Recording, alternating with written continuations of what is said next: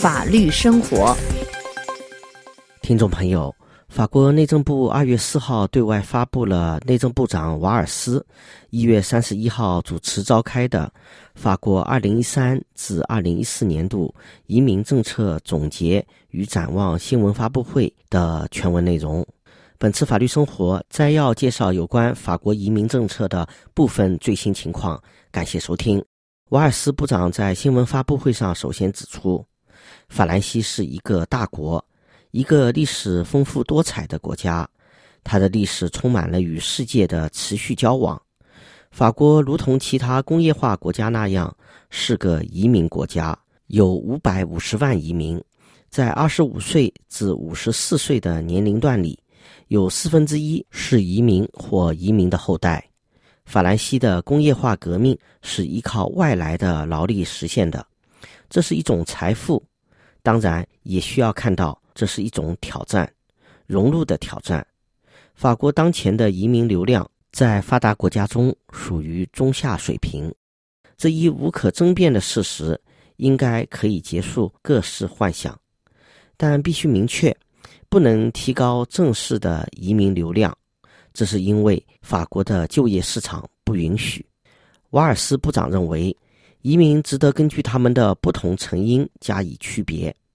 首先是由于家庭或政治原因，正式和长久的移民流量每年大约十万人。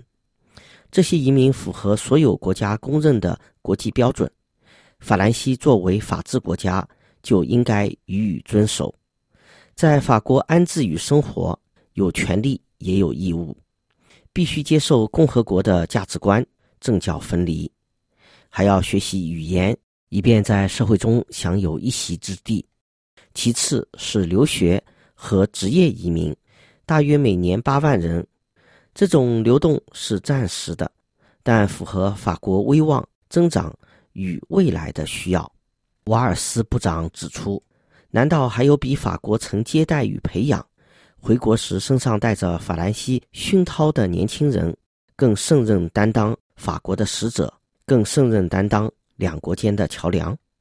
瓦尔斯部长说到，二零二零年前，全球外国留学生人数将翻一番。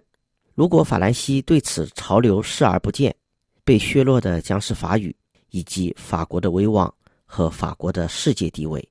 最后。还要与非法移民和违法居留做斗争，瓦尔斯部长指出，这首先是为了共和国的平等，之后因为非法移民和违法居留会削弱所有其他设置。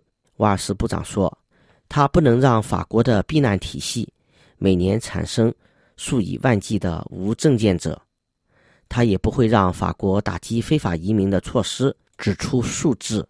不出成绩，他对此态度坚决。瓦尔斯部长批评法国前政府对外宣称，在2006年至2011年间实施远离措施增幅高达百分之五十，这一数据有水分。事实上，在此期间增加了许多拿法国移民与融入办公室补贴的遣返补助金的人，尤其有很多是欧盟内的侨民。比如罗马尼亚人和保加利亚人，而在同一时期里，不拿这一遣返补助金而被远离的人，实际上却从两万两千人下降到一万九千人。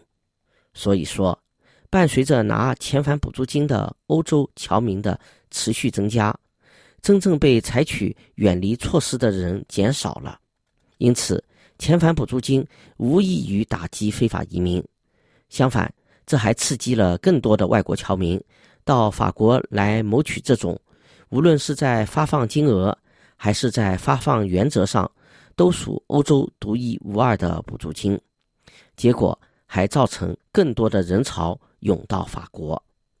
此外，此前的统计数字还把那些自行回国的违法居留者也算作为被采取远离措施的人。